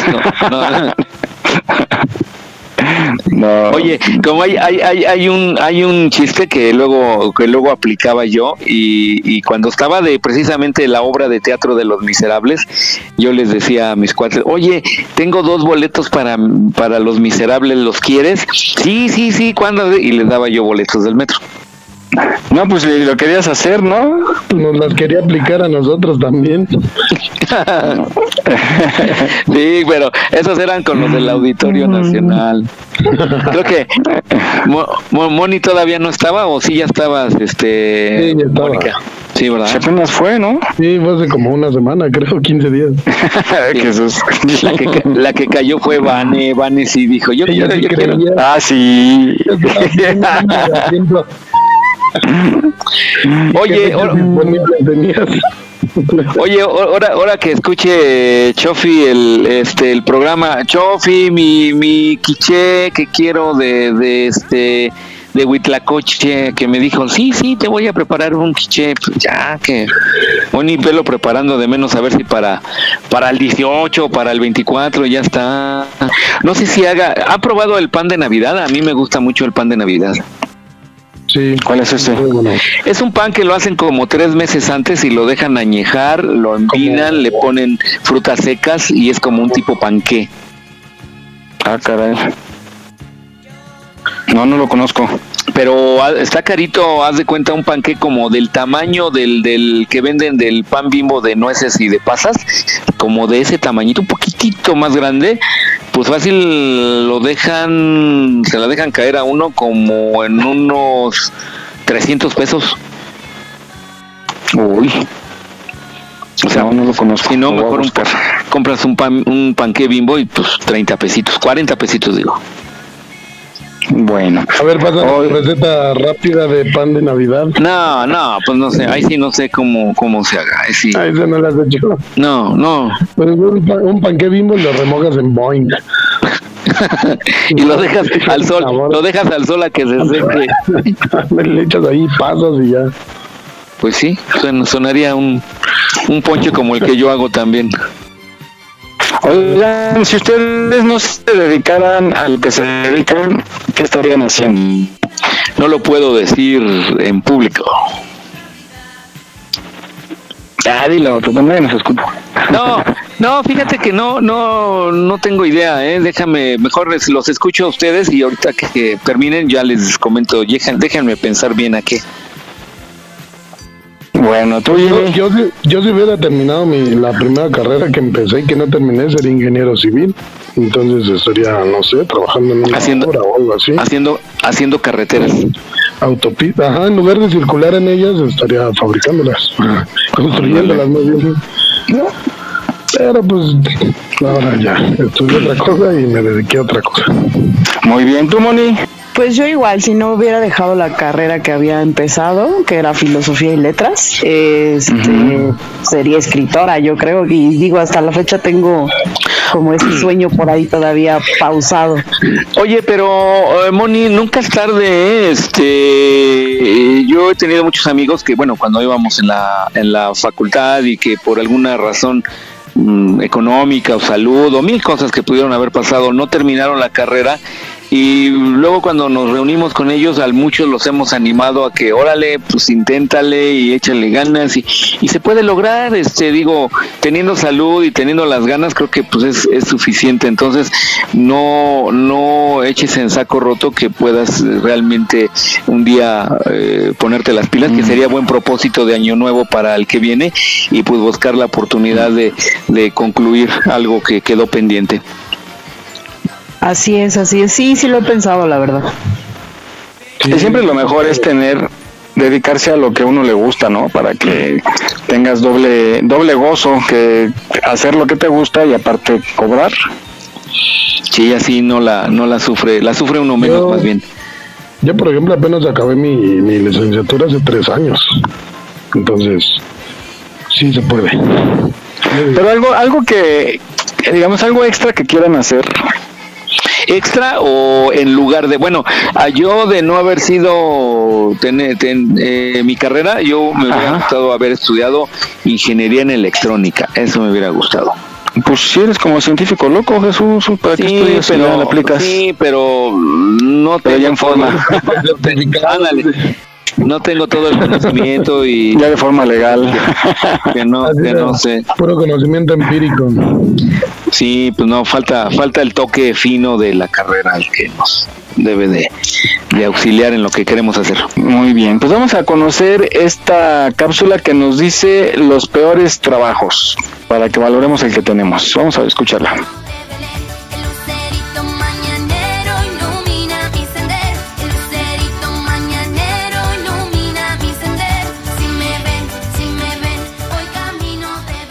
Número 7. Limpiador de baños portátiles. Para abrir este top, se encuentra un trabajo que además de ser laborioso, me refiero a las personas que tienen que dedicar su tiempo a la limpieza de los baños portátiles. Estos baños son diseñados en su mayoría de plástico y utilizados en conciertos o eventos con un gran número de personas, por lo cual cientos o incluso miles de personas pueden hacer uso de ellos en un solo día. Número 6. Analista de excremento. En la sexta posición se encuentra un trabajo ligado con los estudios científicos en pro de la salud, que desafortunadamente conllevan un proceso un poco desagradable. Me estoy refiriendo a los expertos dedicados al análisis de excremento, quienes no temen ensuciarse las manos, con tal de obtener resultados que les ayuden a realizar sus investigaciones. Aunque no es muy agradable la idea de manipular el excremento, hay personas que lo hacen diariamente, con ayuda de instrumentos y protección adecuada, analizando las pruebas de cientos o quizás miles de personas. Número 5. Recolector de cadáveres de animales. Es posible que alguna vez durante un viaje en carretera hayas podido observar algún animal a causa de un accidente o de manera natural que se encuentra obstruyendo el camino. Pues bien, hay personas encargadas de recolectar sus cadáveres para poder mantener las carreteras libres de obstáculos. Algunas veces, si los animales fueron aplastados por algún vehículo, los trabajadores tienen que utilizar su ingenio para despejarlos del suelo de manera efectiva y rápida. Número 4. Limpiador de alcantarillas. En la cuarta posición se encuentra un trabajo que aunque no es bien remunerado, es necesario que alguien se anime a hacerlo. En la India, el sistema de drenaje está constantemente afectado por su mal funcionamiento, pues se encuentra obstruido por grandes cantidades de basura y heces fecales. Sin embargo, hay un grupo de personas dedicadas a darles mantenimiento, limpiándolas, adentrándose dentro de ellas sin ningún tipo de protección. Número 3. Verificadores de alimentos para mascotas. En la tercera posición se encuentra un trabajo donde las personas se dedican a verificar la calidad de algunos alimentos. Lo que lo hace desagradable es que se trata de alimento para animales domésticos, como pueden ser los perros o los gatos. La verdad, es difícil imaginar que las personas tienen que probar este tipo de comidas antes de que lleguen al plato de tu mascota, para que así tengan asegurado un buen sabor en cada bocado. Número 2. Limpiador de escenas de crimen. En el puesto de plata se encuentra un trabajo que puede ser considerado como interesante y espeluznante. Se trata de las personas dedicadas a limpiar la escena de algún crimen, donde se tienen que eliminar las manchas de sangre, recoger los residuos cerebrales o incluso partes de cadáveres descompuestos. Y finalmente, número 1. Buzo de desechos peligrosos. Para cerrar este top, hablaremos de un trabajo, el cual implica que las personas estén expuestas a bucear en lugares extremadamente desagradables. Me estoy refiriendo a los buzos de desechos peligrosos, quienes literalmente pasan su día laboral nadando entre heces provenientes de diferentes seres vivos. Su tarea consiste en sumergirse en grandes mares de desechos para poder limpiar tuberías obstruidas, tanques sépticos o simplemente explorar estas aguas residuales en busca de cuerpos perdidos. como están en constante contacto con miles de bacterias agresivas. Esto puede llegar a ser perjudicial para su salud de manera mortal. No olvides seguirnos en nuestra página en Facebook. Aquí estamos, México. Si tu ciudad cuenta con alerta sísmica, recuerda que puedes tener hasta 60 segundos para ubicarte en un lugar seguro. No bajemos la guardia. Continuamos.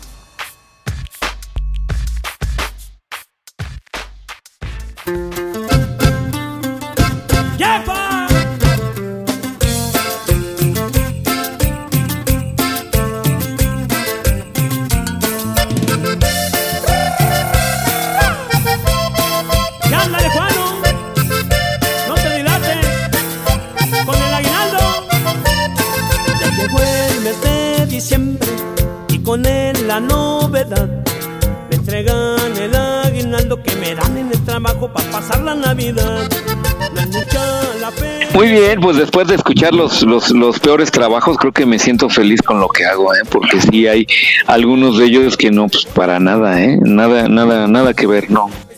Ese de limpiar baños está feo, ¿no? Ni aunque fuera la, la última opción, ¿no? O, el, o- por ejemplo, el- los, que embals- los que embalsaman, por ejemplo.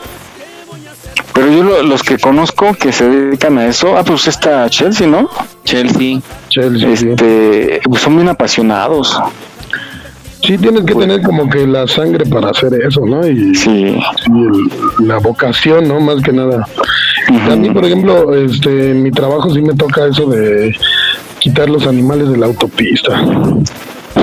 Los animales atropellados y es algo que sí no está tan chido. No, no Oye, pero, pero, uh, pero está complicado. Aparentemente, luego, bueno, un animal puede quedar muy dañado, desmembrado y, y eso, y pues así como, como le, como le hace, está complicado. Digo, si no está tan mal el animal, pues lo jala uno y ya, ¿no? Pero Con ya pala. de, con pala. Ajá, sí, traemos palas hoy en los vehículos. Mm, chale, no, Sí está pues no. medio, sí está medio... Sí hay que perderle el asquito porque sí está difícil. Como para que hubiera buitres, ¿no? Y ya se los pasaran. Ándale, sí está bien. Era tres, no manches, Jesús. bueno, pues ya llegamos al final de nuestro programa. el número Eh, en ocho 87 días, ya. En ocho días, no sé, va a estar de lujo. ¿Qué va a haber? No, hay- no hay programa, creo. Es, es sábado. Es sábado 18, es sábado 18. Fíjate, eh, ¿te has- ¿has notado, Jaime, que cuando mencionas su cumpleaños se corta? Sí. ¿A poco sí? Y es en serio, mira, te estás cortando, Jesús. En serio, sales bien Ya. cortado. Chales. Oigan, y después del sábado 18 va a ser 25, vamos a andar desvelados, ¿qué vamos a hacer? Eso ya se escuchó bien. Ah. Oye. Oye, oye, oye, oigan, ¿y qué no, no, no nos vamos a ver, aunque nos veamos en Chapultepec o en el parque, en el parque de los venados o en algo de menos para conocernos? Ya va, vamos para Ay, de mínimo un café, ¿no? De mínimo Sí, unas pizzas o algo.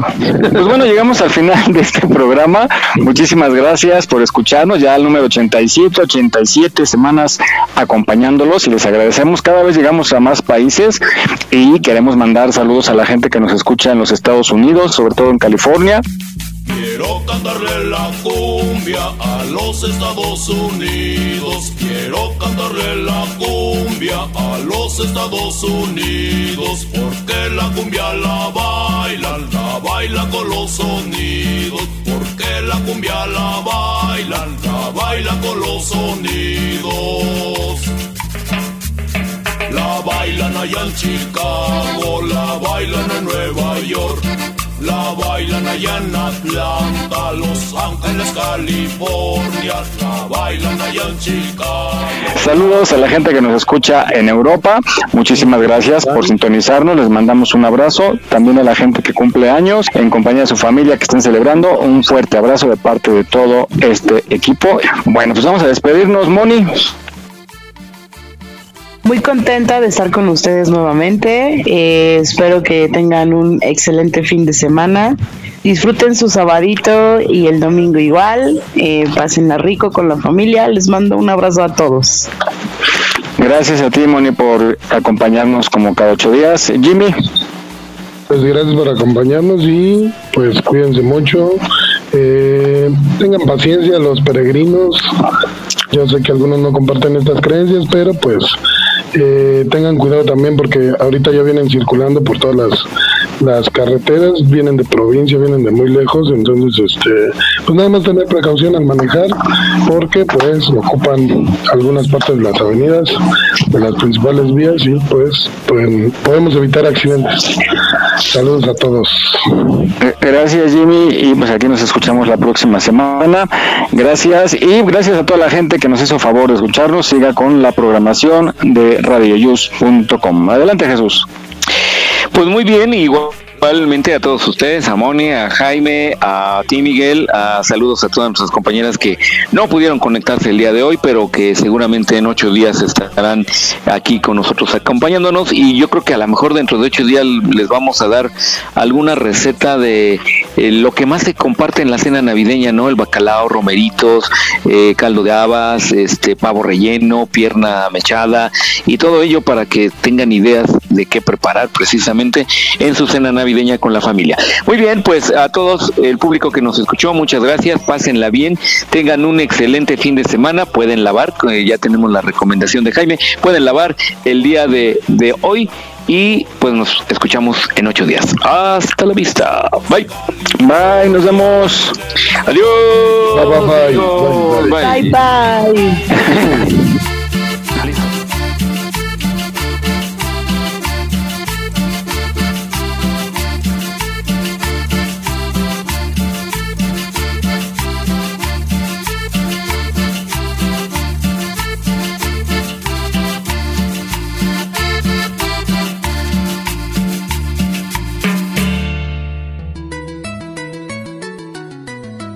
Estás escuchando Radio Yus, transmitiendo desde la Ciudad de México a través de www.radioyus.com.